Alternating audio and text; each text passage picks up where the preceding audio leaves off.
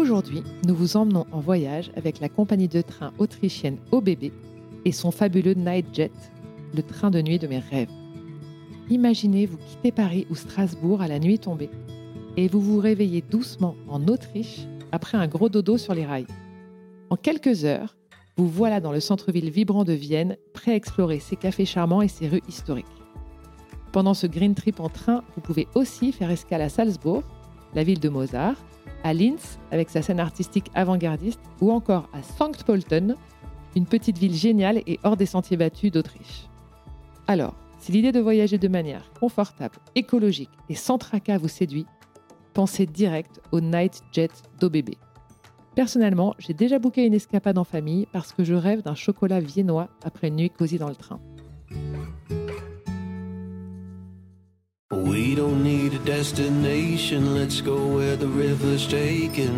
Bonjour, c'est Marie et vous écoutez Beau Voyage. De l'ascension du Mérapic au Népal, au tour du monde en famille, du road trip au Chili au bivouac en Inde dans les Pyrénées, vous entendrez des hommes et des femmes qui partagent leurs aventures hors des sentiers battus. Des aventuriers ordinaires qui vous racontent leurs aventures extraordinaires. À deux ou en tribu, à l'autre bout du monde ou en bas de chez eux, avec trois sous ou en claquant leur PEL, ces voyageurs nous confient leurs histoires, leurs galères, leurs bons plans et leurs coups de cœur. Sur Beau Voyage, nous allons vous prouver que l'aventure est partout et à la portée de tout le monde. Alors montez le son et venez rêver avec nous. Notre invitée d'aujourd'hui s'appelle Amici et vient de poser ses valises sur la terre ferme après 12 mois sur un bateau. Avec son mari Mathieu et leurs trois filles, deux jumelles de 5 ans et une petite fille de 2 ans, cette brute solaire et souriante a parcouru les océans pendant un an et surtout, elle a traversé l'Atlantique. Juste pour nous, elle revient sur ce rêve d'enfant. Cette aventure familiale incroyable entre nuit étoilée, mer agitée, grande frayeur et moments fabuleux hors du temps. Mais comment on se prépare pour une aventure aussi dingue quand on ne sait pas naviguer? Comment assure-t-on la sécurité de trois enfants de moins de 5 ans sur les océans? Comment vivre la solitude des marins quand on adore être en smala et faire la fiesta Revenue depuis tout juste une semaine, Amici a encore des étoiles plein les yeux et parfois la gorge nouée. Elle nous raconte comment l'idée de ce trip est arrivée et la préparation du voyage, entre le bateau parfait à dénicher, le trajet à imaginer, l'école des grandes, les valises à embarquer, la formation de sécurité, la construction du trajet et l'installation sur ce bateau qui est devenu sa maison. Elle nous parle aussi de son départ de Corse, de ses soirées gravées à vie avec les copains rencontrés sur la route, d'une traversée qui a failli si mal tourner, de ses journées de navigation où le soleil dicte le rythme, de cette vie de bateau parfois si rude, de ce départ du Cap Vert pour 15 jours de traversée de l'Atlantique, et de tous ces instants qui resteront pour eux gravés à tout jamais.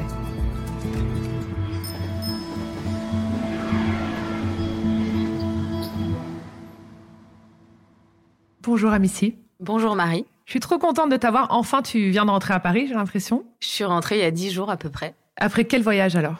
Le tour de l'Atlantique, on est parti une année avec euh, mon mari et mes trois filles. J'ai des jumelles de 5 ans et une fille qui a 2 ans. Et on est parti en juillet l'année dernière et on est rentré là en juin. 12 euh, mois sur l'eau. 11 mois. 11 mois sur l'eau. mois sur l'eau. Toi, tu skips déjà Ton mari skip Pas du tout. Comment non, non, moi, je ne skie. la mer. moi, je suis, je suis complètement inutile sur un bateau. Même aujourd'hui, euh, franchement, j'ai un peu honte de mon niveau, euh, compte tenu du fait que j'ai passé un an sur un bateau. Mais je suis très à l'aise sur un bateau. J'adore même le côté, parce qu'on va pas se mentir, sur un bateau, c'est pas toujours très confortable. Il y a un côté quand même très roots. Et j'ai toujours adoré. Depuis qu'on a 18 ans, on fait des croisières avec tous nos copains sur des monocoques pendant une semaine l'été. Donc, on l'a fait cinq fois et euh, sur des bateaux pas du tout confortables. Et j'ai toujours adoré, je me suis toujours sentie trop bien. Oui, la promiscuité et la simplicité, ça te dérange pas du tout? Non. Et mon mari a fait beaucoup de bateaux euh, avec son grand-père et son père en Corse. Et lui, euh, depuis qu'on a 18 ans, c'est lui qui skip. D'accord. Donc lui, il est très à l'aise. déjà quand même un homme de confiance. Lui, il est très à l'aise en bateau. Et donc, comment ça se passe? Un matin, vous vous réveillez, vous dites, allez, en fait, je sais ce qu'on va faire. Non, on va, faire le... on va traverser l'Atlantique avec nos trois enfants de moins de 5 ans. Non, alors déjà, on s'était dit qu'on allait faire une aventure familiale, enfin sportive. Et euh, mon mari bossait comme un dingue. Et on s'était dit, si un jour il arrive à vendre sa boîte, eh ben on, se fera un kiff d'une année en famille. Il a vendu sa boîte et là on s'est dit bon bah alors pendant trois ans il était bloqué voilà et, euh, et on s'est dit bah quand euh, on a la date de déblocage on part un an et lui m'a dit bah si on part un an c'est en bateau et moi j'ai dit bah go direct. Et moi, j'étais à mon compte. À ce moment-là, j'avais un peu ralenti le rythme à la naissance de ma dernière fille. Et du coup, j'avais pas tellement de. Enfin, j'étais pas dans une entreprise, etc. Bah, c'est juste que j'allais pas gagner de sous pendant un an, mais je pouvais mettre entre parenthèses ma, voilà, ma, mon activité. Ta vie pro mon activité et, euh, et, lui en fait bah du coup comme la boîte était vendue il avait plus d'activité non plus du coup on s'est dit go on part euh, un an et, alors, qu'est-ce qui euh, se passe dans ces cas-là dans... Quelles sont les étapes? Tu décides d'abord du périple que tu vas faire, tu cherches un bateau. Ouais. Dans quel sens on fait tout ça? Alors déjà, quand on s'est dit go, on part en bateau et on a eu la date hyper tard nous parce que évidemment comme euh, il partait pas quand il voulait en fait, c'était la société qui l'avait racheté qui décidait de sa date de départ. Du coup, on l'a su assez tardivement et à partir du moment où on a eu cette date, on s'est dit, on a fait un dîner avec des amis d'amis qui avaient fait exactement ce voyage-là d'une année en bateau et là, ils nous ont dit, bah, clairement, le, la première étape de l'aventure, c'est l'achat du bateau. Parce qu'une fois que tant que t'as pas ton bateau, il y a rien de ne fais pas de plan sur la comète tant que tu sais. Exactement. Et c'est quand même pas évident non plus de trouver un bateau. Parce que des bateaux, il y a, y a, toutes sortes de bateaux. Fallait savoir qu'est-ce qu'on voulait comme bateau, quel budget. Puis, euh, tu trouves pas forcément un bateau en France. Parfois, il faut aller récupérer à l'étranger, etc. donc là, tu cherches où? C'est des eh sites ben, internet des... En fait, on avait, un... on avait prévu, c'était en octobre, donc juste neuf mois avant de partir, on avait prévu de faire un week-end en amoureux à Marseille pour un anniversaire de mariage. Et là, on s'est rendu compte qu'il y avait le salon nautique de La Rochelle. Et là, on s'est dit, bah, vas-y, j'ai regardé, l'hôtel peut s'annuler, billet de train, on annule. Et là, on est parti. Week-end de love à La euh, Rochelle. week-end love à La Rochelle, ce qui était très sympa aussi. Et là, on a été au salon nautique de La Rochelle, on a regardé, on dit, bah, c'est rien. Enfin, on connaissait, on avait déjà loué des monocoques, mais déjà en kata, on, savait qu'on voulait partir en kata. On n'y connaissait absolument rien en kata, donc euh, on a vu un peu les différentes marques, on a visité les bateaux. Tu voulais l'acheter neuf? Non, non, pas forcément. Enfin, on n'avait pas. Euh, voilà. Après, il y a une réalité, c'est que le neuf, c'est quand même beaucoup plus cher que l'occasion. Du coup, on a visité. Euh, enfin, on a vu deux marques assez connues en kata, et on a vu une marque où on a dit top, c'est parfait, génial. On est rentré à Paris, on a regardé ce qu'il y avait en seconde main sur ce modèle-là. Et, tu regardes où en seconde main? Sur Internet. Mais sur le Bon Coin ou sur euh, Non, ah il y a des sites un peu spécialisés? Ouais, exactement. Il y a des sites spécialisés, euh, je pense comme Se Loger, avec euh, qui répertorient tous les bateaux en vente et après c'est via des agences quoi. Mais sauf qu'il y a beaucoup moins de bateaux que d'appart. Enfin, nous, sur notre modèle de kata qu'on voulait, il y en avait peut-être cinq de dispo, dont trois. tu l'as trouvé où? Enfin, Il y en avait peut-être deux en Australie, un en Martinique et et le nôtre, il était à Toulon. Ah, facile. Il était à Toulon, bah nickel. et donc, tu fais quoi? Tu vas le voir? Et bah du coup, nous on avait beaucoup de chance parce qu'il était via, il était dans une agence de loc. Du coup, on l'a loué trois jours avec les jumelles et on s'est dit bah vas-y, on va le louer trois jours et euh, comme ça avec les enfants, pas la petite. Comme ça, on va voir si moi je vais voir tout de suite si je suis à l'aise dedans et si je me je me projette. Les filles, elles savent nager ou pas à, ce moment-là? Bah, Non, à ce moment-là, elles avaient quatre ans donc elles savaient pas encore nager. Du coup, on l'a loué trois jours et moi j'avais jamais été sur un aussi beau bateau parce qu'on avait toujours été sur des petits monocoques un peu routes et tout. Donc moi vraiment, on est rentré de ce voyage, j'ai dit mais évidemment que je, me vois tout à fait habiter un an sur ce bateau, c'est le rêve quoi. Moi je m'attendais pas du tout. Euh... À quoi? Autant d'espace ou que ce soit aussi pratique? euh, Ouais, aussi confort en fait. Je pensais pas que, je savais pas qu'un kata. Euh... Enfin, on avait déjà loué une fois un kata au Grenadine, on avait fait une croisière avec des copains, mais pas sur un kata aussi confort. Et, là, il y a combien de cabines et tout dans ce kata? Alors celui-là, il y avait trois cabines. Donc d'un côté, en fait, il y avait toute une coque, ce qu'on appelle une coque propriétaire, donc ce qui nous est une, une immense, enfin une immense tout est relatif, hein, pour un bateau, une grande cabine et on avait toute l'autre partie au lieu d'une cabine, c'est une grande salle de bain. Donc on avait une grande douche à l'italienne, euh, j'avais limite un dressing, etc. Je vous montrerai des photos. Alors ça paraît immense comme je dis comme ça, évidemment c'est pas grand du tout, mais pour un bateau c'est quand même. Donc ça c'était ta suite parentale. Exactement. Et de l'autre côté il y avait deux cabines avec deux petites salles de bain. D'accord. Enfin, deux petites. Et pour traverser entre les deux, T'es obligé de sortir sur le pont ou tu passes à l'intérieur? Non, en fait, au milieu, tu as un carré avec euh, une cuisine, un petit salon. Et, euh, et tu descends de marche, tu as une cabine, euh, bah, notre cabine, la cabine propriétaire. Et tu descends de marche, tu as une cabine. Deux cabines, quoi. Donc, ok, on, montrera des photos. Je montrerai Donc, tu rentres et tu dis, on achète celui-là, c'est bon, je suis bah, Non, mais j'étais... Bah, si, je, je disais à moi, si on a le budget, mais moi... Je, si on a le budget, c'est ok, quoi. Go, go, exactement. Et après, évidemment, on a fait une offre, voilà, on a réussi à trouver un terrain d'entente, ça a été accepté. Et trois mois après, on avait le bateau. Donc j'avoue que ça a été. Euh... Après, bon, c'est une grande chance aussi parce qu'on voilà, on avait la chance d'avoir un budget euh, correct. Mais ce que tu dis, ça peut. À partir de combien on peut acheter un bateau comme ça de seconde main? Alors en fait, le, le, bateau, il y a vraiment de tout. typiquement, pendant le voyage, j'ai rencontré euh, deux étudiantes de 20 ans, deux petites parisiennes absolument incroyables, qui ont pris une année sabbatique pour faire exactement le même voyage que moi, le tour de l'Atlantique de Nénette, hein, de 20 ans. Et elles, donc elles ont fait un prêt étudiant, elles ont pris, elles ont emprunté 20 000 euros chacune, elles ont trouvé un bateau à 8 000 euros. Mais alors, faut voir le bateau, c'est un, c'est un First 30 pour ceux qui connaissent un peu le bateau, c'est un tout petit monocoque. Elles n'avaient pas de frigidaire, elles n'avaient pas de salle de bain, elles avaient limite des toilettes, etc. Et tu verrais les nanas, les petites minettes, trop jolies, hyper bien habillées. Tu vois leur bateau. Alors moi, c'était mes idoles pendant tout le voyage parce que je, trouve ça admirable de faire ça. Donc elles, elles avaient un bateau à 8000 euros et on avait des copains qui avaient des katas absolument incroyables à 2 millions d'euros. Donc il y a, de tout. Il y a vraiment de tout. Et après, il y avait euh, y a un monocoque, un, beau monocoque, euh, ça peut aller euh, dans les 80 000 euros. Et effectivement, euh, un kata, ça peut aller entre 200 000 euros et plus de 2 millions d'euros. Donc, D'accord. Tout dépend du modèle, de la marque, de la taille. Et de son âge peut-être, si tu seconde main, neuf. Bien, bien, entendu, euh, si on achète un peu plus vieux, on peut tout à fait trouver des prix euh, corrects. Et si on achète du neuf, c'est évidemment beaucoup plus cher. Donc, tu as ton bateau donc là, on a eu, donc ça a été assez rapide. Donc on a eu le bateau. En plus, on avait de la chance, il n'y avait pas grand chose à faire dessus, parce que souvent les gens achètent, la plupart des gens achètent des bateaux et en fait pendant deux ans ils les retapent. D'accord. Ils les customisent, etc. Parce que c'est là où tu peux un peu faire un coup, c'est t'achètes un bateau euh, à un prix euh, et après tu, tu, Comme un le pimpes, quoi. Exactement. Tu le pimpes et après tu le revends bien après ton voyage. Exactement. Donc tu as un bateau, mais toi, tu es, prête ou t'es pas prête? Toi, tu vas prendre des cours de voile? Qu'est-ce que tu fais pour te euh, préparer un peu? Non, alors moi je savais que Mathieu gérait à fond, donc je savais très bien qu'on pouvait partir. Après, ce qu'on a fait, c'est le plus important, c'est les formations. Ouais. Notamment, alors j'aurais pu, tu peux faire, mais nous on avait, il nous restait finalement six mois à ce moment-là. Donc tu peux faire 50 euh, formations. Il y a des gens qui préparent leur voyage 4 ans avant, donc ils font. Mais quoi comme formation? Alors, j'aurais pu faire des formations de voile. Typiquement, Moi, mhm. moi, j'avais pas le niveau du tout pour, euh, enfin, pour gérer le bateau toute seule, etc. Donc, j'aurais pu me faire deux stages au Glénan pour être à l'aise sur le bateau. Si j'avais eu le temps, euh, j'aurais pu le faire. Après, c'est un budget aussi de faire beaucoup de formations. Alors, mon mari, il a fait formation moteur. Parce que moteur, si tu as ton moteur qui te claque au milieu de l'Atlantique, bah là, c'est tout ton équipage qui est en danger. Donc, c'est indispensable. Météo, parce que si tu maîtrises pas la météo de manière professionnelle en bateau, c'est bah, hyper dangereux. Tu l'as fait où ta formation Alors, moi, je l'ai pas faite. Mais lui, il l'a fait où? Il a fait, il y a un organisme de formation, c'est en Bretagne, c'est un organisme de formation, mais il y en a plein. Et euh, tous les gens, bah, tous les marins qui font la route du Rhum, euh, le Figaro, etc. Tous ils vont faire ces formations. Ils font toutes ces formations-là. Tu les fais en ligne ou il est parti en Bretagne Non, non, tu le fais en vrai. Et il y a aussi des formations justement pour le voyage, pour la grande plaisance, comme des voyages d'un an, deux ans, trois ans, cinq ans. Et donc euh, météo, donc ça c'est vraiment la base. J'aurais aimé le faire, mais après c'est un budget aussi toutes ces formations. D'accord. On n'a pas tout fait tous les deux, mais si on était illimité, j'aurais fait aussi la formation météo. Mais moi je me suis concentrée, on a fait ensemble sécurité en mer. Mhm. Donc à savoir, euh, ben, en fait au milieu de l'Atlantique, si on a un enfant qui s'ouvre ou si on a un passager qui qui se brûle ou autre, euh, personne va venir nous chercher.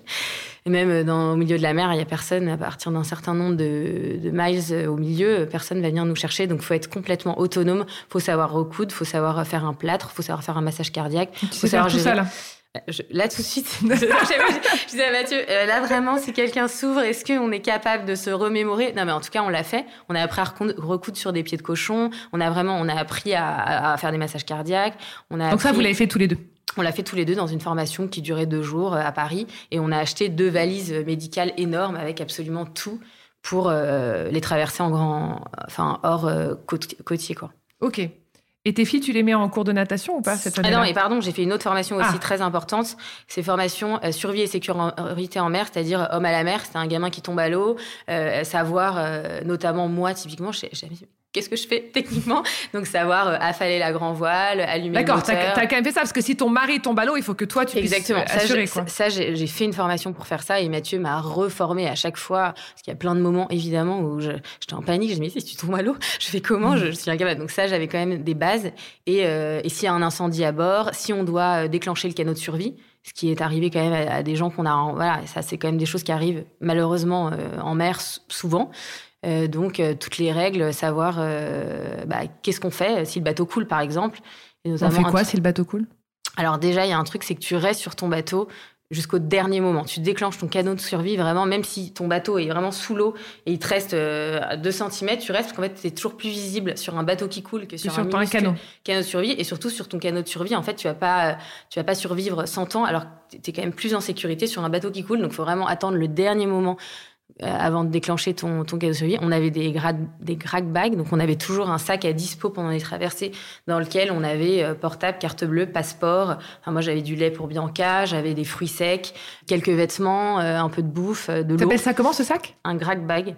Donc c'est un, un, sac à dos. En gros, si le bateau coule et tu dois en deux secondes euh, déclencher le canot de survie, tu prends ton sac à dos avec le minimum. Parce que si tu es amené à rester trois jours dans ton, canot, dans ton truc de survie, et bah voilà. Et ça, c'est des trucs vraiment qu'on a appris en formation. D'accord. Donc, indispensable. Ça, c'est Mais vraiment tu as les le droit de traverser l'Atlantique si tu pas fait cette formation? N'importe qui peut partir en fait. Il y a des gens qui font aucune formation qui traversent l'Atlantique. Tu l'aurais pas fait si tu n'avais pas d'enfant La formation? Ah, euh, J'en sais rien, mais avec des enfants, je me suis même pas posé la question. Avec des enfants, je- la question, c'est, enfin, je veux dire, il y a un moment, tu, là, pour le coup, ça me concernait pas que moi. Oui, ça les- c'est pour pas les mettre en danger quoi.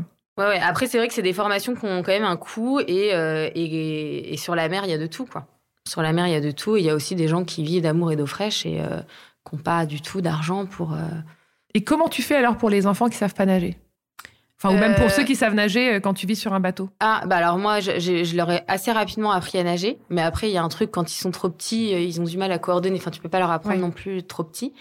Sinon, euh, moi, elles avaient, euh, bah, pendant les traversées, si on allait à l'avant du bateau, il y a des règles. Hein, elles, avaient, elles mettaient le gilet de sauvetage.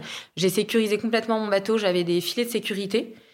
Et j'avais complètement fermé, en fait, euh, sur un kata, euh, à, à l'avant du bateau, enfin, l'arrière du bateau, c'est complètement ouvert. Je sais pas Mhm, si ça vous ouais. voit. Moi, j'avais fait faire sur mesure des trucs où, en fait, mes filles, elles, euh, voilà, on pouvait pas. euh, Ça leur arrivait sous le menton.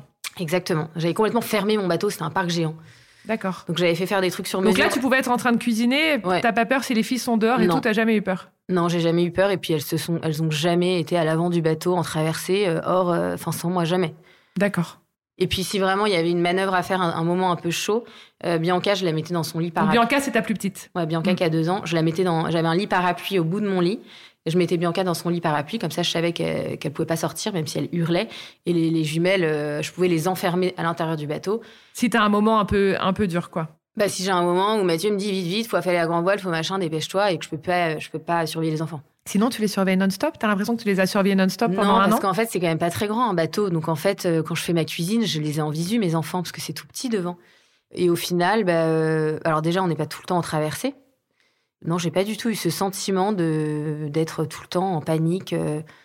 Bianca, c'est jamais arrivé que je la retrouve dans un endroit. Elle a jamais été, euh, même euh, trop près du bord, euh, toute seule, jamais. Elle était toujours en fait avec nous. Et la promiscuité avec tes enfants pendant, pendant un an? Ah, mais il y avait clairement des moments, où j'avais envie de les jeter à l'eau. qu'on a tous vécu le Covid. on, a- Exactement. on sait qu'on les adore. Et tu vois, on a interviewé des gens qui avaient fait le tour du monde et tout, qui nous ont dit c'est vrai que ce sujet-là, on est trop content de le faire pour passer du temps avec nos enfants. Mais c'est beaucoup aussi, quoi. Bien sûr. Euh, bah, Il y avait des moments où j'avais envie de les, de les jeter dans l'eau. Hein. On va pas se mentir. Alors déjà, j'avais un groupe WhatsApp de copines de bateau parce qu'il faut savoir qu'en fait, on est, on est euh, très connectés en mer. En fait, on n'est jamais seul. Et on a été toujours avec une dizaine de bateaux autour de nous. Et on s'est fait euh, beaucoup de copains bateaux. Et j'avais un groupe WhatsApp avec Girls Boat. Et en fait, sur ce groupe WhatsApp, nous n'avions pas le droit de nous partager ni recettes de cuisine, euh, ni euh, meilleurs détachants. Mais on avait le droit de cracher sur nos maris qu'on ne pouvait plus supporter, nos enfants qu'on a envie de jeter à l'eau, et notre bateau qu'on ne pouvait plus supporter à un moment. Parce qu'il y a quand même des moments en bateau euh, de solitude intense. Mais après, évidemment, il y a des moments euh, très durs, mais il y a des moments tellement extraordinaires. euh, les couchers de soleil, euh, quand tu es au milieu de l'eau avec euh, tes trois enfants et ton mari, et que tu fais un quart de nuit, que tu as les étoiles et que tu as tes enfants dans les bras, et que tu ne vois rien d'autre que l'immensité de l'océan, que tu captes pas, que tu pas de réseau. Bah, moi, j'ai jamais vécu des moments aussi extraordinaires. Donc, j'étais, j'étais tellement heureuse de vivre ça avec mes enfants et mon mari que, évidemment, qu'il y a des moments durs, mais il y a tellement de moments extraordinaires que ça Que vaut. le coup. jamais. Bah, bien ça sûr. vaut le coup. Évidemment. Alors, tu as ton bateau, tu as les formations. Comment tu dessines euh, ton périple? Tout le monde fait un peu la même chose quand tu traverses l'Atlantique ou, ou il faut vraiment se poser sur une carte du monde et faire ton trip? Alors, euh, quand tu fais une traversée d'un an, tu es quand même assez limité. Donc, tout le monde fait à peu près la même boucle, à savoir, euh, bah, soit les gens partent du sud, soit de Bretagne. D'accord Ensuite, tu arrives au Canada. Enfin, nous, tu veux que je te dise mon. Je peux Ouais. dire mon périple, mais qui est à peu près, si tu pars du sud, celui que tout le monde fait. On a été en Corse. Ensuite, on a fait euh, les Baléares. Enfin, on a fait Ibiza, Majorque, Minorque. Ensuite, tu arrives au Cap Vert. Et ensuite, bah, tu visites, euh, tu passes pas mal de temps au Cap Vert. Et ensuite, tu traverses l'Atlantique du Cap Vert, de Mindelo au Cap Vert. Et là, tu as 15 jours de traversée. T'arrives- 15 jours de Ouais. traversée? La traversée de l'Atlantique, c'est 15 jours minimum. Et t'arrives où? Tu peux arriver en Guadeloupe ou en Martinique ou à Grenade, mais euh, la plupart, de- nous, on est arrivé en Martinique. Et ensuite, tu as tout l'arc antillais. Nous, on a fait d'un côté donc euh, Sainte-Lucie, les Grenadines, euh, Saint-Vincent, et tu vas jusqu'à Grenade. Je sais pas si tu visualises Ouais. avant le Venezuela. Et ensuite, tu fais de l'autre côté euh, la Dominique, la Guadeloupe, les Saintes-Marie-Galante, Antigua, Barbuda, Saint-Barth, Saint-Martin, les îles Vierges britanniques. Et après, il y en a qui vont jusqu'à Alors nous, on s'est arrêté là parce que nous, Ouais. on avait décidé de vendre le bateau aux Antilles et pas de refaire le, de pas faire le retour. Mais y a- la plupart des gens font la boucle en entier. Et dans ce cas, ils vont jusqu'aux Bahamas et des Bahamas. Tu repars. Exactement. En fait, après, tu vas jusqu'aux Açores. Je sais pas si vous voyez les Ouais. Açores, c'est les petites îles. euh, Et ensuite, des Açores, tu retournes euh, en France. Et là, on a d'ailleurs des copains qui sont en train d'arriver. Mais en revanche, la traversée retour est beaucoup plus sportive que la traversée aller. Parce qu'en fait, l'aller, t'es poussé par les alizés. Et du coup, c'est une traversée qui est assez, en termes de conditions météo, euh, assez easy, surtout quand t'es en kata. T'as pas du tout, quand t'es en monocoque, euh, tu peux faire beaucoup plus de choses à la voile qu'en kata. En kata, t'es beaucoup plus limité et la traversée retour en kata, c'est un cauchemar parce que t'as pas le vent dans le bon sens. Alors qu'en monocoque, c'est- très sport, mais c'est beaucoup plus jouable. Donc en général, les gens en kata euh, ne font pas le retour, mais il y en a qui le font, mais c'est rare. Et en monocoque, en Il y a général. bien quelqu'un qui ramène ses bateaux en France? Alors non, Mais C'est vend. pas- c'est peut-être des, c'est peut-être des skippers. Elles sont là qui, qui- Oui, toi, tu le vends. Alors, Et ouais. pour que des gens puissent partir de France, à un moment, faut qu'ils. Et ben, faut qu'ils et non, mais, non, mais la plupart des. Enfin, nous, tous les gens qu'on connaît qui étaient en monocoque, ils ont fait le retour. Oui, en monocoque, ouais, tu sais, Ouais. Et en kata, bah si, on a, il y en a qui le font, mais c'est chaud. Ouais. Alors parfois, t'as la maman et les enfants qui repartent en avion. Et, D'accord. euh, et le, alors quoi que je, je veux pas, il y a aussi des capitaines femmes. hein, je tiens à le préciser, j'en ai rencontré. C'est, il y en a pas beaucoup, mais il y en a quand même. Mais euh, souvent, bah, le capitaine avec des coéquipiers fait le retour. Et, oui, euh, et puis on n'impose pas aux enfants. d'ailleurs, voilà, moi j'ai trois copines qui sont rentrées en avion avec les enfants et leur, leur mari ont fait le retour avec. mais bon, c'est un mois quoi, parce que après tu t'arrêtes aux Açores. c'est- Et c'est très sport. Là, on est des gens qu'on connaît qui, qui ont perdu leur bateau en plein milieu de l'océan, qui ont été rattrapés par un cargo. Donc c'est euh, très très sport, le retour. Donc, t'as ton bateau. T'as Ouais. ton périple, t'as tes formations. Et comment on fait les valises là pour partir un an sur un bateau? Parce que aussi on est, on est limité en termes de place, j'imagine. Ouais, bah moi j'ai vachement euh, échangé avec des mamans qui l'avaient fait pour savoir un peu. Après on est limité, mais c'est pas comme quand on part en sac à dos. En fait on est dans une maison flottante, donc il y a quand même un peu de place. Et on savait qu'on allait être au chaud tout le temps. Donc déjà c'est voilà. Donc les enfants j'avais pris trois shorts, deux robes, euh, Ouais. des, une paire de sandales, une paire de chaussures qui va dans l'eau, plein de maillots. Euh, nous, euh, Vous avez vécu en maillot de bain pendant un an. Mon quoi. mari il avait deux shorts, cinq t-shirts, une chemise peut-être, et euh, moi j'avais trois robes, trois shorts et peut-être 20 maillots. Et t'as pris des jeux un peu pour les filles, des livres et tout ça? Ouais, alors par contre, ouais, beaucoup de livres. Moi, j'avais une liseuse, heureusement, parce qu'effectivement, on lit énormément. Et euh, j'avais pris des jeux de société, mais j'avais pris beaucoup trop de jeux de société parce qu'en fait, on passe notre vie dans l'eau, quoi. Ouais. On passe notre vie dans l'eau, on fait beaucoup de balades, on fait beaucoup de visites, on fait beaucoup de plages. Enfin, les enfants sont tout le temps à la plage, les uns avec les autres, sur d'au- sur d'autres bateaux. Et j'avais pris beaucoup de beaucoup d'activités manuelles, des coloriages, des machins. mais J'avais pris beaucoup trop. On prend toujours beaucoup trop. Et alors, vous temps. êtes parti d'où? On est parti de Toulon. Ok. Et vous êtes parti quand? Donc en juillet, tu On dis est l'année parti dernière? mi-juillet. Ok. Alors raconte comment ça se passe le jour où on part. On est surexcités.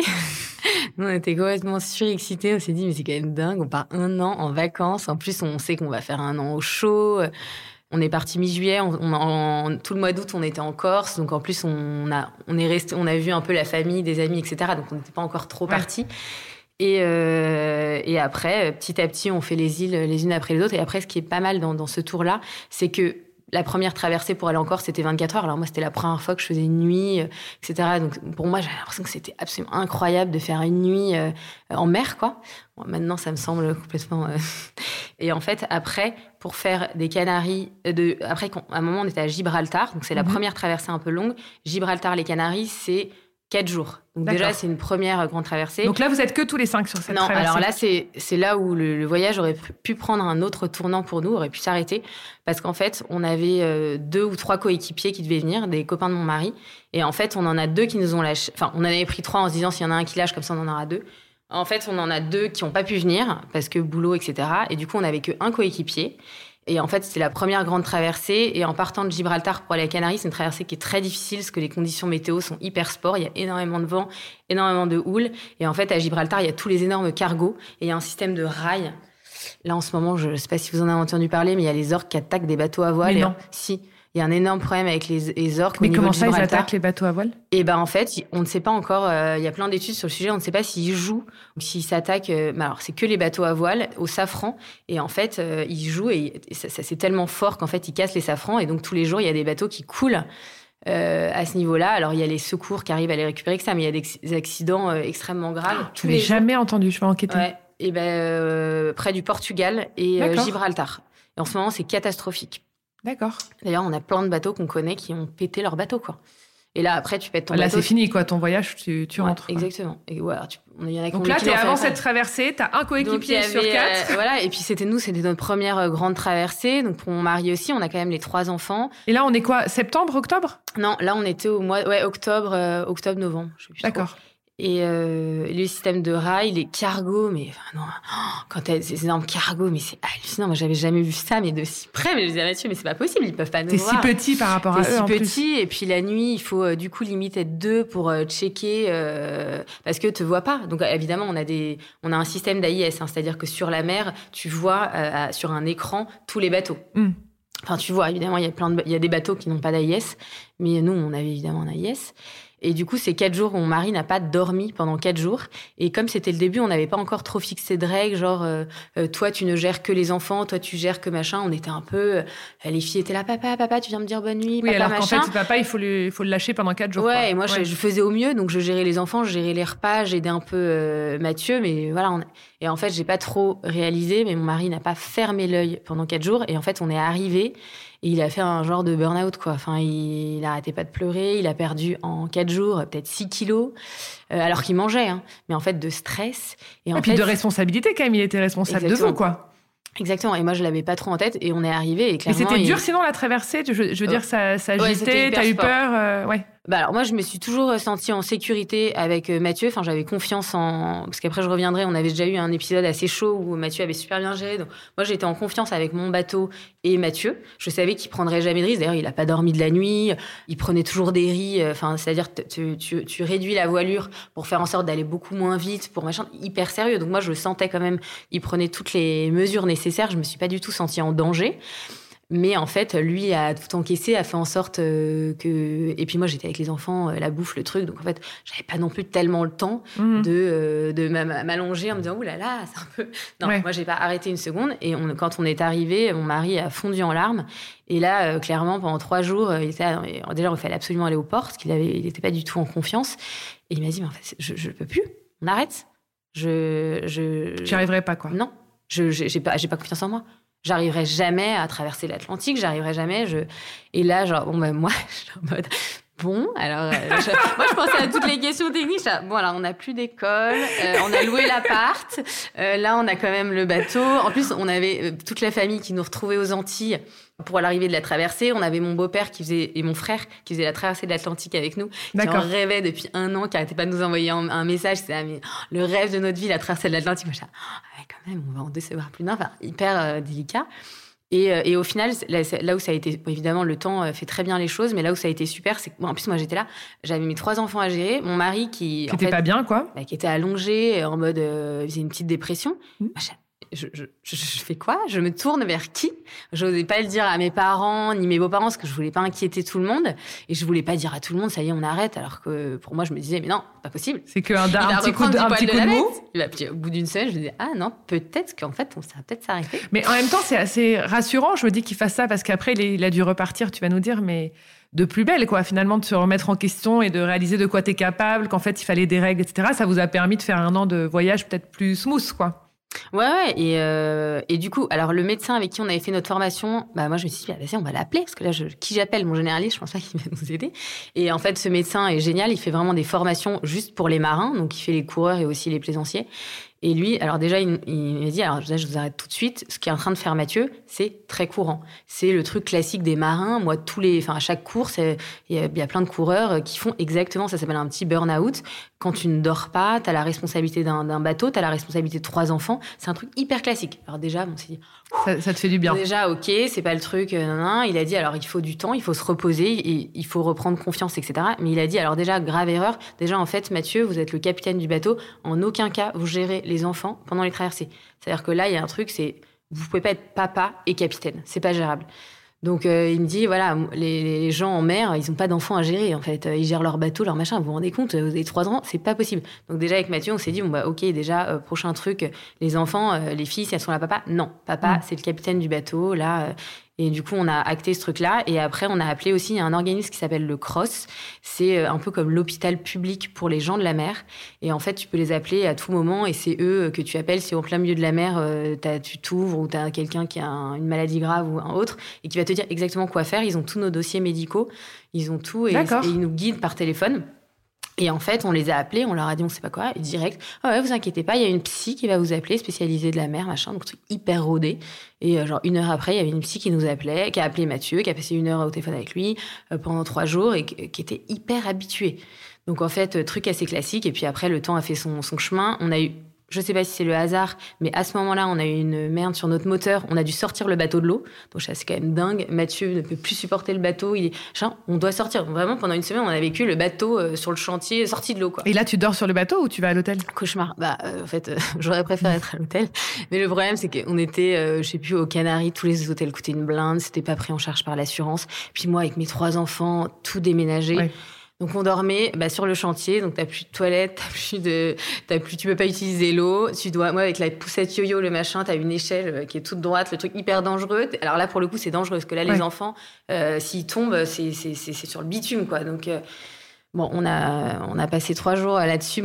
après la journée, on n'y était pas, mais l'enfer, mais au final, c'est passé très vite, ça a été très bien. Et surtout, je me suis dit, psychologiquement, d'être à terre. pas mal.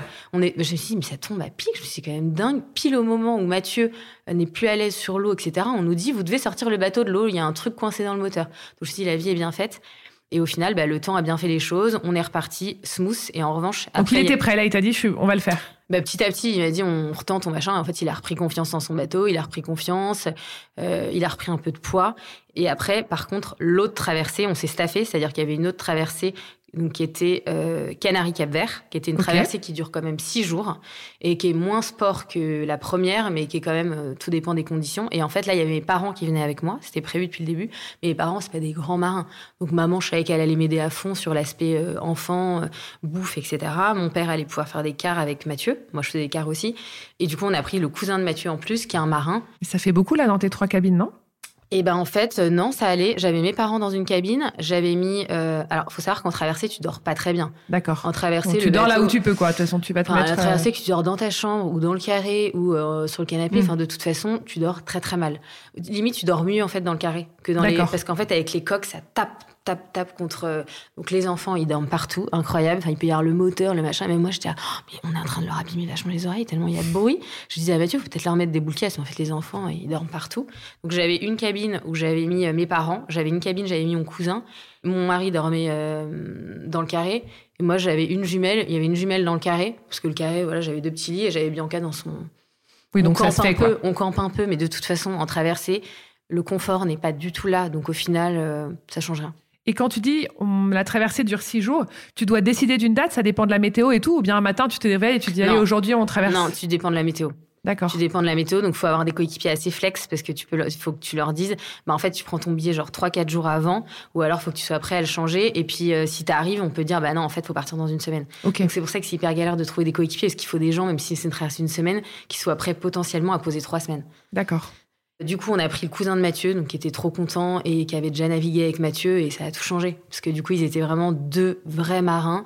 Et puis moi, du coup, là, j'étais rodée, euh, j'avais géré les enfants à fond, maman m'a vachement aidée.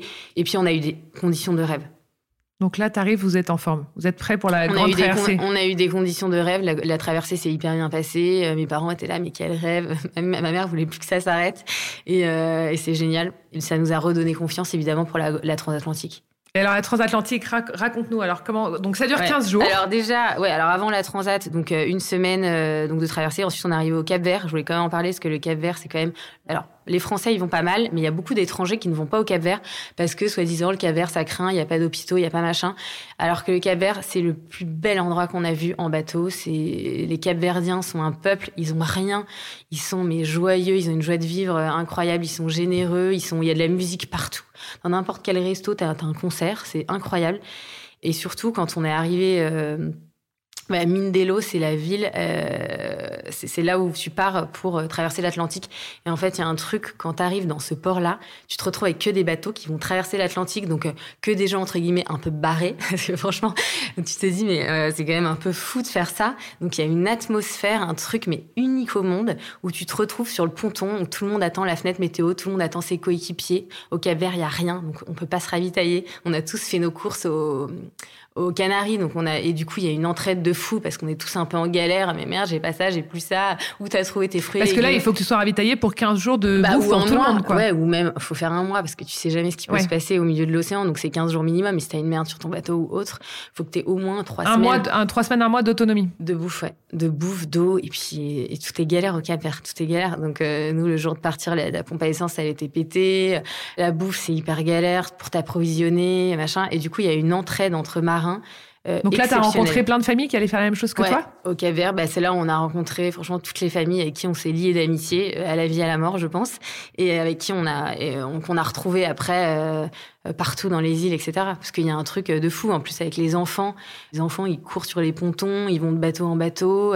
Bah, ils créent beaucoup de liens, les enfants, en fait. Ouais, et puis même, ouais. on est tous un peu en galère, donc il y a vraiment une... Et ce qui, surtout, ce qui est assez incroyable, c'est que, comme je disais tout à l'heure, c'est que en mer, t'as aussi bien bah, des gens qui ont des bateaux à 8000 euros et, euh, et qui ont pas un rond comme ces deux petites étudiantes, et des gens qui sont extrêmement riches, qui ont des bateaux euh, de fous. Et en fait, tout le monde est mélangé. On est tous sur le petit bar de la marina à trinquer ensemble et euh, à se rendre des services et, et, à partager tous les problèmes qu'on a. Et il y a une entraide exceptionnelle. Euh, Donc, tu as passé un super moment bah, C'était un des, un des moments de l'aventure les plus marquants. Et là, comment tu décides le jour où tu vas partir alors? Fenêtre météo. Donc tout le monde part le même matin alors Non, enfin, non, non, non, non, monde, mais... non, parce qu'il y en a qui ont leurs contraintes, des coéquipiers, il y a l'histoire des coéquipiers. Donc il y en a qui vont partir en sachant qu'ils vont pas avoir de vent pendant une semaine, donc ils disent bah c'est pas grave, on va faire un peu de moteur. Ou il y en a très puristes, non, on fait pas de moteur, c'est pas grave, on mettra un mois. Ou euh, voilà, chacun. D'accord, donc tout le monde part pas le tel pas matin à 8 non, heures. En revanche, euh... en revanche, il y a une période de l'année vers décembre, janvier, c'est la période, donc c'est là où tout le monde fait la traversée de l'Atlantique, c'est entre décembre et janvier. D'accord. Pourquoi? Parce que c'est là où, le, en fait, tu es poussé par les alizés, c'est là où les vents sont dans le bon sens et c'est les meilleures conditions météo pour traverser l'Atlantique. Ok. Donc c'est pour ça qu'on se retrouve tous au Cap Vert à, à, à, à ce moment-là. Et là, bah, nous, on a attendu la bonne fenêtre. Alors, c'était hyper compliqué parce qu'on avait bah, mon beau-père et mon frère qui arrivaient à telle date. Mon frère, euh, qui a des enfants qui bossent, etc., avait posé euh, pile euh, le temps de vacances et la fenêtre météo n'était pas là. Du coup, Mathieu devait prendre la décision, bah, soit en fait euh, qu'on abandonne nos coéquipiers, qu'on en trouve d'autres, parce qu'il fallait potentiellement partir deux semaines après. Mon frère. Mais t'es obligé d'avoir des coéquipiers. Bah, pas tout le monde en a, mais nous, avec trois enfants à bord, c'était impossible, euh, surtout compte tenu de l'expérience qu'on avait eue. Nous, on n'aurait jamais traversé sans coéquipier.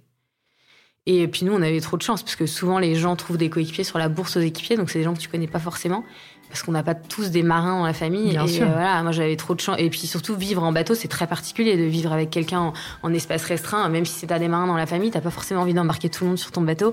Et moi, nous, on avait bah, mon beau-père avec qui je m'entends hyper bien, et j'avais déjà fait euh, du bateau avec lui et qui était c'était le rêve de sa vie de faire la transat et, euh, et mon frère dont je suis hyper proche qui a un marin qui a sept enfants donc qui est genre il y a sept. Ouais. donc il y avait c'est un non okay, sujet. respect. Ouais, parce qu'il faut aussi quelqu'un qui supporte les enfants. Parce que moi j'avais quand même trois enfants. sept, okay. euh, voilà non, mais moi j'avais le, le, setup parfait que j'avais mon frère marin hyper facile à vivre qui a sept enfants. Donc en fait mes trois c'était un non sujet donc moi j'ai eu beaucoup de chance là-dessus. Et euh, et donc un matin c'était la fenêtre. Euh, voilà on a fait un peu des et on est parti. On est parti ouais.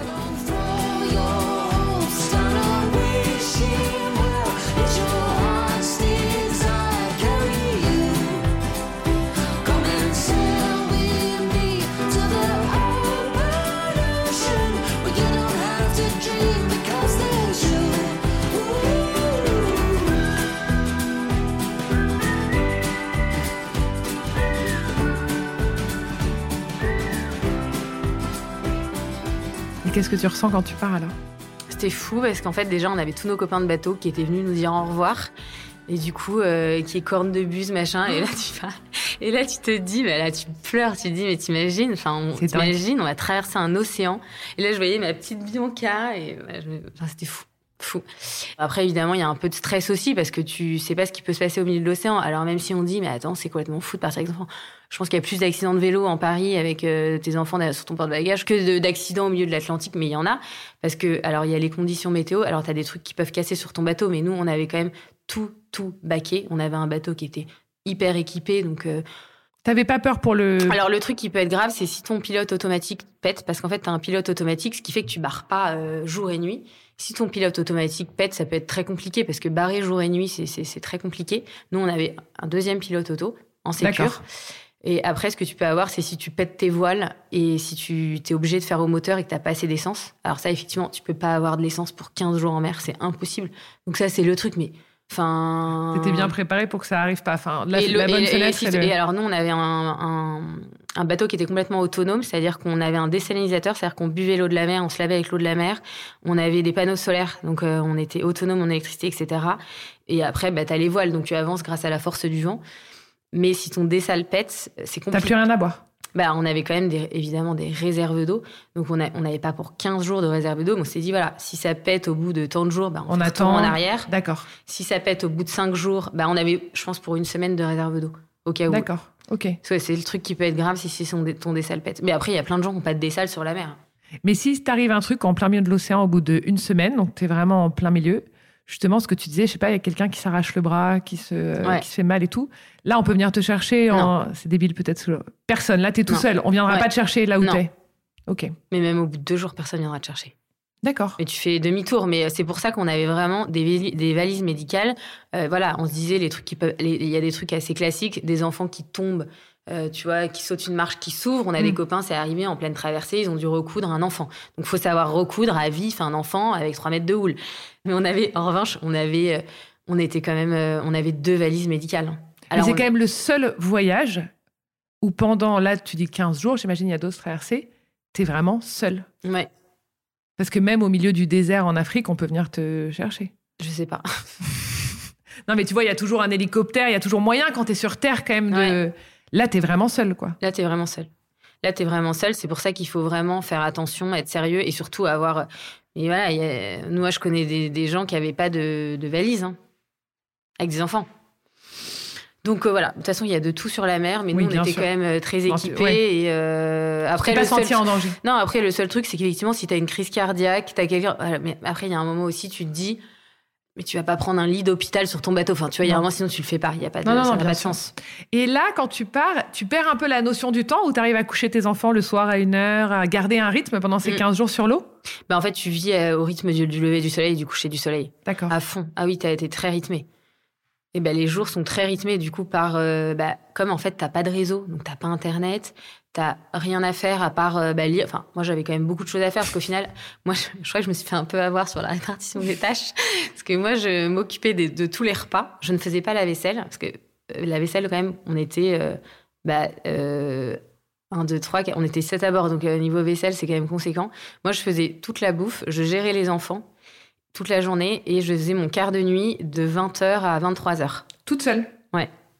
Et en fait, eux faisaient des quarts, mon frère, euh, mon beau-père et Mathieu, toutes les 3 heures, parce qu'il y avait tout le temps quelqu'un à la barre, jour-nuit, ils s'alternaient toutes les 3 heures. D'accord. Donc moi, finalement, mon quart était assez cool parce que moi, je n'avais pas envie de changer de rythme. Moi, au moins, c'était tous les soirs pareil. Et après, tu vas te coucher à 23h. Après, j'allais me coucher, mais moi, j'adorais prendre mon quart à 20h. Parce que comme je m'occupais des enfants toute la journée et que je faisais les repas, etc. Mais moi, quand j'arrivais... Ton silence C'est vous Et quand je me retrouvais sous les étoiles, machin, j'écoutais, j'écoutais beaucoup de podcasts pendant la traversée. J'étais avec mon podcast, machin. J'étais... Oh, mais c'est trop, trop bien. C'est trop bien. après, je suis fatiguée quand même à 23h. Tant j'étais là, faut tenir, faut tenir. Mais j'ai adoré euh, faire des quarts de nuit quand j'aurais, j'aurais été vraiment triste de pas en faire. Et vous êtes fait des frayeurs pendant cette traversée? Des frayeurs, alors pas des grosses frayeurs, mais oui, on a eu quelques frayeurs. On a eu euh, une voile qui a, je me rappelle plus trop exactement, mais on, a eu le spi qui, s'est déchiré, donc c'est un peu chaud parce que c'est une voile qui est quand même très importante pour nous faire avancer. On a notre pilote auto qui a pété, mais après l'autre pilote auto marchait, mais euh, il était quand même beaucoup moins bien. C'est un truc de rechange. Enfin, on pouvait le mettre qu'à si. Il y a un moment où moi j'ai vraiment flippé parce qu'en fait on a euh, on avait justement notre pilote auto qui était pété, donc on avait un pilote auto mais qui marchait que à l'intérieur, donc qui n'était pas relié à la barre. Et du coup, en fait, ça veut dire que si tu veux changer de voile ou faire un changement de direction, fallait qu'il y en ait un qui soit en bas et un qui tienne la barre. Et moi, j'étais responsable un moment pendant que euh, le cousin de Mathieu, non, euh, je sais plus, bon bref, quelqu'un allait changer en bas, de tenir. Et en fait, il y avait tellement de courant, tel machin, que j'arrivais même pas à, tenir le truc. Et en fait, le truc est parti, la voile euh, c'est il y a une voile qui s'est déchirée, la fameuse, et, euh, et là moment de panique parce que tu sais que tout ça peut aller très vite et c'est à ce moment-là que tu te dis euh, en fait, on est rien, quoi. On est Ah ouais. rien. Et, et ouais, moi, j'ai eu des moments, et surtout des moments où moi, j'étais dans la cabine où parfois, t'as un bruit de dingue, t'as l'impression que tu t'es tapé un cargo tellement, en fait, il y a de la houle, il y a des vagues, alors qu'en fait, il y a rien, tu montes, il s'est rien passé. Mais parfois, moi, j'avais des moments de stress où je j'entendais qu'ils changeaient des voiles, qu'ils faisaient des, des, des manips assez violentes, où ça gueulait, machin, putain, nan. Et moi, j'étais en bas avec les filles, et je remontais, je regardais Sacha, ça va, tout va bien. Et les filles, Et, elles euh, étaient OK Elles étaient mignonnes pendant la traversée? Mais euh, bonheur. Bah, elles, elles dormaient, elles ont jamais cap- Je pense que elles, elles ont même pas capté qu'on était euh, au milieu de l'océan, quoi. Elles, en fait, elles se faisaient, petit déj. Après, elles faisaient des coloriages. euh, Après, elles, elles faisaient des jeux, elles se baladaient, elles allaient au poste de pilotage. euh, Elles, après, il y avait le déjeuner. Après, il y avait le temps calme. C'était très rythmé. Après, après Ouais. le temps calme, il y avait le goûter. Après le goûter, je faisais le dîner vers 18-19 heures. On dînait quand même très tôt. Et après, je les couchais à 19h30. Donc au final, les journées, euh, c'était très rythmé, ouais. Et, euh, Et alors, non, comment ça filles, se passe quand tu commences à voir la Terre au bout de combien de jours alors vous avez fait traverser 15 jours. Et Quand 14 tu ou 15 commences jours. à voir la Terre Bah, c'est fou parce que déjà, euh, un jour, enfin quelques heures avant ou un jour avant, déjà tu commences à avoir du réseau. Donc là, c'est un peu flippant parce que là, je voyais mon frère qui se connecte, qui commence. Ah, ça y est, on a du réseau. T'as, je sais pas combien de milliards de messages, de machins, de T'as la vie qui reprend. T'as la vie qui reprend. Alors nous, on avait quand même, un, on a un téléphone satellite. hein. C'est-à-dire que on avait un téléphone si justement il y avait un problème médical, on pouvait appeler le cross pour nous guider évidemment dans un, euh, s'il y avait un bras cassé, un truc pour nous dire exactement quoi faire, quoi prendre dans la. Mais ça, tu t'en sers vraiment qu'en cas d'urgence ou par exemple ton frère il a appelé ses enfants avec et... Non, non, non, tu t'en sers. euh, bah, euh, tout, non, tu t'en sers en cas d'urgence, que déjà, ça marche pas très bien. C'est quand même un téléphone satellite. Donc, c'est vraiment en cas d'urgence et pour les fichiers météo. C'est-à-dire que Mathieu, tous les jours, chargeait les fichiers météo du lendemain pour être sûr que t'as pas une tempête qui arrive, etc. Ok. Donc, t'as ça. Et, euh, et après, donc, ouais, au bout de 14 jours, le réseau, donc je les voyais allumer. Et moi, je voulais pas allumer mon portable, ça m'angoissait. Je non, je veux pas, je veux pas. J'étais bien coupé du monde pendant Ouais, 15 en fait, jours. je me suis dit, mais ça m'arrivera plus jamais d'être coupé des réseaux comme ça pendant 15 jours. Donc moi, je ne voulais pas allumer mon portable. Et là, en plus, ce qui était assez fou, c'est qu'on avait nos deux familles à tous les deux. Donc euh, moi, j'ai, enfin, j'ai deux frères et une sœur et mes parents qui étaient venus avec euh, tous leurs gamins et mon mari, son frère et sa sœur qui étaient venus avec ses parents, qui étaient venus nous accueillir au ponton. Donc en fait, on avait 20 personnes qui nous attendaient. euh, qui guettaient notre arrivée, etc. Et quand on est arrivé, ils avaient fait une chanson genre Vous avez travaillé. Ah, c'est Et, euh, génial. là, c'était fou, quoi. Là, on était en train de pleurer. On s'est dit, mais c'est dingue, quoi. Ils Et, ont eu euh, peur pour toi, tu penses? Mes parents, non, parce que déjà, ils avaient fait une traversée avec nous pendant, pendant cinq jours. Et puis, ma mère est assez aventurière. Dans, voilà, donc elle est pas. Ma belle-mère était très angoissée parce qu'en plus, elle avait son mari. Et euh, elle avait son mari, bah, son fils et ses trois petites filles sur le bateau. Donc, et puis, elle est assez euh, angoissée de nature. Donc, pour ma belle-mère, c'était Ouais, assez c'est beaucoup de pas pouvoir rejoindre les gens pendant 15 jours et de pas savoir. de- Ouais. C'est long, quoi. Ouais. Et euh, alors j'avais envoyé, j'envoyais tous les deux trois jours un petit, euh, parce qu'avec le fichier satellite tu peux pas trop écrire, mais j'envoyais trois lignes. D'accord. euh, Tout va bien, tout- ouais, exactement trois lignes tous les deux trois jours en disant euh, tout va bien. Et en fait j'avais j'avais fait un blog où euh, pour la famille, les amis, etc. Et ma nièce publiait sur le blog. En disant, voilà, quatrième jour de mer, euh, machin, euh, tout va bien, euh, en disant un peu. C'est la plus grande traversée que tu peux faire, la traversée de l'Atlantique? La plus non, longue? Le Pacifique, c'est plus long. Le Pacifique, c'est un mois, je crois. D'accord. Le Pacifique, je sais, ouais, je crois que c'est un mois le Pacifique. Mais, Donc euh, là, t'arrives. Et t'es où, tu m'as dit? Et là, en nous, on arrive, en- non, nous on arrive en Martinique. Mais tu peux arriver en Guadeloupe. Donc là, tu, tu poses un pied sur terre, t'es contente quand même ou pas? Bah, c'est très étrange. Bah non, mais là, on était surexcités. Il était 9h du matin. On a toute la famille qui est montée sur le bateau. On a ouvert le champagne. On était là, 9h du matin. Allez, tiens, chine et tout. Dans ce genre de truc, t'as pas d'heure pour. euh, Mais pour t'es ouvrir fière de toi quand même quand t'arrives Ah, mais j'étais hyper fière de moi. Enfin, j'étais hyper fière de moi. J'étais hyper heureuse d'avoir. euh, J'arrêtais pas de dire à Mathieu, mais tu te rends compte, on a traversé un océan. C'est quand même fou. Ouais, c'est dingue. euh, ouais, c'était fou. Et c'est fou de l'avoir fait euh, en famille. Enfin, j'ai adoré le faire. Alors, mes, mes filles, elles n'ont pas du tout capté qu'elles avaient traversé un océan. Mais avec mon mari, on a vraiment capté le truc. Donc, euh, ça Toi, nous tu a- sais quoi. Ouais. Et donc après là, t'es en décembre, à Noël quoi. Après, Exactement. On arrive pour Noël. On arrive deux jours avant Noël. Et là, il te reste donc six mois à Mm. kiffer autour des autour Des des, îles, îles. de l'arc antillais, exactement. Donc là, c'est beaucoup plus smooth parce que déjà, une fois que tu as traversé la- l'Atlantique, en fait, limite, on était là, bon, bah. on était Enfin, tellement surexcités de Ouais, ce le truc méga de défi, c'était ça quand même. Exactement. Donc après, t'es là, bon, bah, on va faire Et en fait, toutes les îles, on dit les Caraïbes, cocotier plage, mais en fait, toutes les îles des Caraïbes, déjà, elles sont quand même hyper différentes. Donc à chaque fois que tu vas dans une nouvelle île, tu as l'impression d'être dans un nouveau voyage. Et les îles des Caraïbes, c'est pas du tout que la Martinique, la Guadeloupe et Saint-Barth. Il y a quand même beaucoup d'îles complètement indépendantes, comme Grenade, comme euh, euh, Barouda, euh, Antigua, etc. Des îles qui sont quand même hyper sauvages, avec des, avec des populations locales qui vivent quand même de manière complètement différente de, de chez nous. c'est quand même des îles aussi très, très, très, très pauvres. Et, euh, et, du coup, c'est quand même encore complètement l'aventure. Et au début, on se disait, quand ça arrive en Martinique, oh, bah, bah, ouais, est-ce que tu as envie de ça, quoi Ouais, voilà, mm. exactement. Mais en fait, on n'est pas resté très longtemps en Martinique. On est, on, a, évidemment, on est resté parce qu'il y avait la famille qui était là, donc on a passé une semaine. Et après, on a vite bougé. Et nous, justement, on avait plutôt envie d'aller dans des îles où on savait qu'on allait pas retourner, des îles accessibles qu'en bateau, euh, loin des sentiers battus et du tourisme de masse, surtout. Et en fait, euh, le, à chaque fois, on se disait, mais toutes les îles, déjà, elles sont toutes très différentes. Et, euh, et, après, on a... Et là, tu avais, avais, vraiment fait un programme où vous vous êtes baladé un peu au fil de vos envies et de ce qu'on peut te euh, raconter dans un port en disant en fait cette île est top, tu ouais, devrais alors aller. Déjà, évidemment, il y a euh, évidemment les, les, les, bruits de ponton et puis on, avait, on s'était déjà lié d'amitié avec pas cette mal expression, les bruits de ponton. on s'était lié d'amitié avec pas mal de bateaux, de familles. Donc en fait, on s'est tous retrouvés un peu, on faisait un peu. Et puis après, bon, de toute façon, t'as l'Arc-en-Ciel, donc t'as les îles, tu vas les unes après les autres. C'est sûr qu'il y a des îles sur lesquelles on s'est moins attardé, tu vois, euh, genre Saint-Barth, bon, c'était moins le, délire du voyage. Et après, euh, et après on a été aux îles Vierges britanniques, juste avant la République dominicaine. Et là, c'est assez fou parce que c'est des petites îles. Et en fait, ça, c'est un endroit où vraiment c'est accessible qu'en bateau. Et là, c'est tu n'as rien, mais tu, n'as même pas de quoi t'approvisionner. quoi. Tu n'as plus de supermarché, tu n'as rien. Donc, c'est-à-dire que pendant un mois, encore un truc assez aussi aventurier en bateau, c'est que parfois, euh, pendant un mois, bah, tu n'as plus de bouffe, tu es là, merde, on n'a plus rien, tu bouffes des pâtes, tu pêches. Alors, on a beaucoup pêché et euh, tu vas voir le bateau d'à côté pour lui demander s'il a pas des œufs parce que tu n'as plus rien. Euh, on se fait des dîners entre bateaux, on a appris à cuisiner des boîtes de conserve mais euh, de fou. on sous-estime les boîtes de conserve. J'ai dit maintenant je dis à mes copines mais les boîtes de conserve c'est la folie. Moi je fais mes tartes à la tomate avec des boîtes à la conserve, mes crumbles avec des boîtes de conserve etc. Donc on apprend quand même aussi à être beaucoup à plus à débrouiller quoi. Complètement. Et bah, complètement, parce qu'en fait, euh, t'es quand même coupé, euh, es quand même coupé de la terre. Enfin, il y a quand même des endroits où t'es complètement coupé de la terre. Et là, tu te dis que tu vas avoir envie de rentrer ou tu as envie de vivre comme ça toute ta vie? Non. Quand tu es sur ces îles-là, paumées euh Alors, euh, nous, on savait que c'était un voyage d'un an, donc psychologiquement, je pense que tu te, tu te prépares. Préparer quoi nous, on savait que le voyage se terminait. Donc, quand on était aux îles Vierges britanniques, il y a eu, ça avait une saveur très particulière parce qu'en fait, on a profité un truc de fou parce qu'on savait que c'était la fin. Tous les copains bateaux avec qui on était repartaient après, faisaient la boucle retour. On avait d'autres qui sont partis pour 3-5 ans, donc qui allaient faire le Pacifique, etc. Donc, on savait, on, se faisait des soirées, mais oh, pas possible. Et on se disait, mais vous vous rendez compte?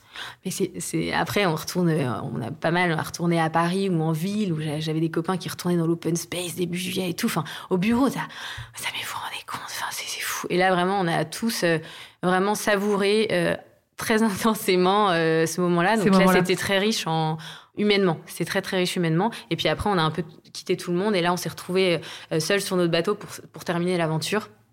Et, là, tu fais quoi? Tu le ramènes où alors ton bateau? Alors nous, on l'a ramené en Martinique parce que euh, on a décidé de le vendre en Martinique.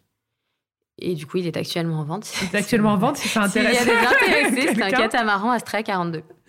Astra 42 à vendre. Et est-ce que tu as des copains qui t'ont rejoint sur le trajet? Alors nous, nous avait vraiment dit pas de rendez-vous parce qu'en fait avec les, fenêtres météo, tu sais jamais quand est-ce que et on n'avait pas pris beaucoup de rendez-vous, mis à part avec les coéquipiers. Et heureusement parce qu'en en fait on était assez libre euh, d'aller là où on voulait quand on voulait et on avait des copains qui parfois étaient bloqués. On à, attendre, des potes qui doivent venir. Des potes qui doivent venir pour faire une semaine. Donc en plus c'était à chaque fois genre en Martinique, en Guadeloupe ou euh, à Saint-Barth ou machin ou dans des trucs où finalement ils pouvaient, ils auraient pu revenir.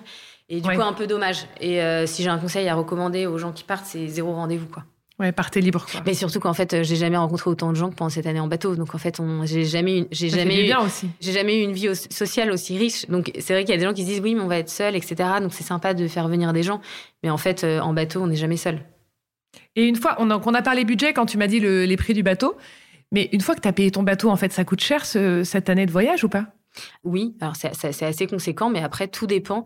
Si tu vis d'amour et d'eau fraîche et que tu restes sur ton bateau tout le temps, tu ne fais que des îles, etc., globalement, ça va. Après, si tu décides de visiter chacune des îles sur lesquelles tu es, tu décides de louer des voitures, ce qui était notre cas, nous on voulait vraiment profiter à fond. Donc à chaque fois qu'on est Ouais, dans te des faire endroits, un petit resto, louer une voiture. si, ouais, tu, ouais. si tu fais des restos, tu loues des bagnoles à chaque fois. Il y a aussi l'essence de temps en temps, parce que même si c'est un voyage où tu navigues euh, grâce au vent à la voile, bah, parfois tu utilises ton moteur. L'essence, c'est quand même assez conséquent. Tout dépend de ton bateau, encore une Mm. fois. Plus c'est un gros bateau, plus ça va te coûter cher. Tout ce qui est problématique sur le bateau, c'est-à-dire que euh, en bateau, t'as un problème sur ton bateau, très vite, ça peut Ça coûter. coûte cher, quoi. T'as un truc qui pète sur ton moteur, très vite, tu peux Mal- malgré 3000 la euros. formation moteur de, de Mathieu. Exactement, exactement. dès que t'as dès que t'as un truc sur ton bateau, ça te coûte une, une blinde. Donc alors si t'as zéro truc sur ton bateau, bah génial. Mais bon, euh, je connais Non, mais personne. faut prévoir un peu, quoi. Faut prévoir un peu de poche. sécurité. un peu de sécurité. On a des copains qui ont, qui ont été à deux doigts d'arrêter parce que euh, merde sur le bateau, euh, bim, 10 000 balles à, à sortir. euh, Ils les avaient pas, ils étaient à deux doigts d'arrêter le voyage. Donc ça, les problèmes de bateau, malheureusement, c'est hyper aléatoire, on peut pas savoir. Et effectivement, après, tout dépend de euh, si tu visites, si tu vas au resto, où tu fais tes courses. Alors c'est sûr que si tu fais que pêcher et bah, parce que les courses, les, courses au Cap Vert et, euh, et dans les îles, c'est extrêmement cher. C'est-à-dire que tu peux en avoir parfois pour 10 euros ta tomate. Mm. Donc, il faut savoir que tout ça, c'est un énorme budget. Donc, après, euh, encore une fois, si tu vis d'amour et d'eau fraîche sur ton bateau, bah, ça va pas te coûter grand-chose. Mais si tu voyages, tu visites, tu fais du tourisme et tu te fais plaisir, euh, bah, ça va vite, quoi. Ouais. C'est comme si tu étais en vacances, en fait. Ouais, c'est comme si tu étais en vacances pendant, Pendant un an et que tu... Le rêve. Donc après, tu rentres. Qu'est-ce qui Et se passe quand tu- tu... quand tu vides ton bateau? À quoi tu penses? Bah, c'est triste, hyper nostalgique, parce qu'en plus, tu t'attaches beaucoup à ton bateau. Et, euh, et nous, bah, il y a eu plusieurs étapes. Il y a eu une étape où on a un peu quitté tous nos amis bateaux. Donc déjà, c'était un peu la fin de l'aventure. On s'est retrouvés un peu. Et l'étape où on est retourné vers le marin, on a commencé à faire nos cartons et euh, vider le bateau. Et là, euh, Carton, vraiment? T'as fait des cartons comme ouais, un a- déménagement? Tu... Bah, en fait, ouais, on pensait pas, mais en fait, on avait C'est pas mal, en fait. C'est mieux que de faire des... essayer de tout faire rentrer dans des valises, non? Bah, on avait quand même 14 cartons. mais en Ah oui, mais parce que là, tu reprends aussi euh, tes poils, tes couvertures, tes Ouais, couettes, euh, j'en sais rien, comme un appart, quoi. Exactement. Alors bon, euh, tout ce qui était literie, moi j'ai tout laissé parce que c'était adapté. On avait des, des lits quand même beaucoup plus petits Mm. que nos lits de base. Mais en revanche, ouais, effectivement, en truc de cuisine, j'avais apporté des trucs. Puis ça va très vite, les gilets de sauvetage des enfants, des jeux d'enfants, des bouquins. Je, je sais même plus ce qu'il y avait dans ces sacs, mais on était hallucinés. Il y en avait quand même 14 qu'on a fait affréter du coup en, en avion. Et Démé- après, on avait fait un déménage. Ouais, j'ai fait un, un petit déménagement. Ouais, on avait quand même, euh, bah, on avait quand même des choses. Bah, c'est en fait, c'est l'avantage quand même du bateau, c'est qu'en fait, c'est une génial. maison flottante. Génial. Et moi, j'avais des copines qui me disaient, mais du coup, ça, c'est pas trop dur. Bah, non, en fait, j'ai manqué de rien. Tu peux quand même prendre pas mal de choses. Non, et puis je trouve que même pour les enfants, ça fait un vrai point d'ancrage, alors que tu voyages dans le monde entier, mais t'as ton, tu vois, t'as ton lit, t'as ton petit coin, t'as tes. Ah, bah, c'est ce que j'adore aussi avec les méga camping-cars Ouais, tu sais, les, exactement. qui traversent l'Afrique et tout. C'est je trouve que pour les enfants, tu vois plein de choses, mais t'as quand même un repère tous les soirs au même endroit avec ton doudou, peu importe ton lit bébé, ce que tu racontais pour ta fille. Exactement. Et c'est assez extraordinaire, je pense, Exactement. en famille. Ah, mais exactement. Et d'ailleurs, je pense qu'un bateau, c'est beaucoup plus logeable qu'une caravane. hein. Mm. Et effectivement, ma fille de deux ans, bah, pendant un an, elle a dormi tous les soirs dans le même lit. C'est assez, assez extra pour un petit, je pense. Ça change tout. Mm. Mais ça change tout. Malgré toutes les aventures qu'elle prenait dans la journée et toutes les découvertes Ah, et mais tout, elle ça avait son tout, moment. Parce que je pense que le cauchemar d'avoir un enfant en bas âge, c'est un enfant qui te réveille toutes les nuits. Bah, moi, Ouais. elle me réveillait pas du tout la nuit parce qu'elle dort. Enfin, elle était. Elle était bien, quoi. bah, elle était tout le temps au même endroit. Et, euh, et effectivement, tu peux quand même avoir pas mal de trucs. Enfin, moi, je, je me suis pas dit, oh non, j'aurais dû prendre ça. Franchement, j'avais Ouais, même tout. niveau fringues, j'avais quand même. Franchement, j'avais pas mal de trucs. Je- vous invite à regarder le compte Instagram d'Amici qui avait pris deux, trois tenues. j'avais, euh, j'avais quand même des trucs, quoi. Enfin, Mm. j'étais pas euh, limitée, pas trop limitée. Et dans l'avion, tu pleures ou pas? Et dans l'avion, euh, tu, bah, on pleuré contente de avant, rentrer? mais non, on a pleuré avant. On a pleuré quand on a quitté le bateau. On a pleuré. Tu euh, repars ou je- pas? Alors déjà, on va on va remplir la caisse de bord parce que tout ça a quand même a quand même un petit coût. Donc euh, déjà, on va on va rebosser. C'est euh, c'est sûr que le fait d'être sorti de notre zone de confort de manière aussi intense euh, ouvre le champ des possibles de manière assez large. Je pense que ça va nous donner des ailes pour la suite. C'est sûr, non? Je, je- oui. Et tu vas faire quoi cet été? Et là, bah, euh, assez classique. On va. Après, il y a une chose aussi, c'est que cette, ce voyage, on s'est quand même rendu compte que la planète, euh, c'était quand même très très compliqué au niveau de la pollution. On a vu énormément de plastique dans les océans. Et le fait de vivre quand même en autonomie avec nos panneaux solaires, à boire l'eau de la mer, euh, à pas prendre l'avion pendant un an, les moyens de transport, etc. euh, on n'a pas bouffé de quasi de viande pendant un an, on, on pêchait. Donc on a, on a vécu quand même de T'as manière... réalisé beaucoup de choses. Et ben, ça nous a mis quand même dans un mood euh, où on s'est dit, euh, franchement, on va peut-être faire plus de vacances euh, en France, on va peut-être euh, vivre de manière plus simple. Là, je suis rentrée dans l'appart, j'étais mais effrayée par le nombre de vêtements dans ma garde-robe et dans, dans, le, dressing de mes filles, du nombre de jouets. J'ai dit, mais c'est pas possible. Et essayer de vivre, en tout cas, ce qui est sûr, de manière plus épurée, plus simplement. Alors, on était déjà un petit peu dans ce mood-là avant de partir, mais le fait d'avoir vu alors des, des, endroits quand même qui sont très abîmés, ça nous a ça nous a fait prendre confiance de l'urgence climatique. Alors, elle est réelle, mais le fait de l'avoir vue sous nos yeux pendant un an et d'avoir surtout vécu de manière euh, très simple, parce qu'en fait, pendant un an, enfin, moi, je me suis pas, quasi pas acheté de fringues pendant un an. Alors, mes copines vont dire, ah, menteuse, non. Non, non mais tu comprends que tu n'as pas besoin de tout ce qu'on a la chance d'avoir. Je, je, me suis rien acheté pendant un an. On n'avait pas Amazon. Et en fait, j'ai pas été malheureuse du tout. Et au final, j'avais, euh, j'avais trois robes, trois. Bon, après, j'étais en été, c'est facile à dire, mais ce que je veux dire, c'est que là, direct, on rentre à Paris et, direct, euh, limite, on sait. Mais non, mais on, on, était là en train de dire Ah, ben on n'a pas ça, faut le commander sur Amazon. Oh, en fait, on a tellement tout à proximité qu'on est amené à acheter des trucs dont on n'a absolument pas besoin. Alors là-dessus, euh, j'espère qu'on va réussir à garder ça, cet esprit-là, euh, le plus longtemps possible, parce que là-dessus, ça nous a vraiment changé. Bah, merci beaucoup. Et à bientôt pour de nouvelles aventures alors. Il y a un bateau à vendre si ça intéresse quelqu'un pouvez me contacter. Bah, merci à toi, j'étais ravie de partager mon expérience euh, sur ton podcast.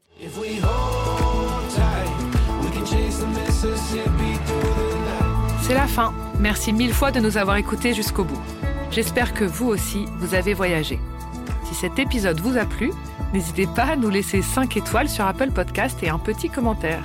On attend avec impatience vos retours et vos impressions. Et si vous aussi, vous avez envie de nous raconter un extraordinaire voyage, ou une aventure au bout de votre rue, envoyez-nous un petit message sur Instagram. À très vite. Merci et à bientôt.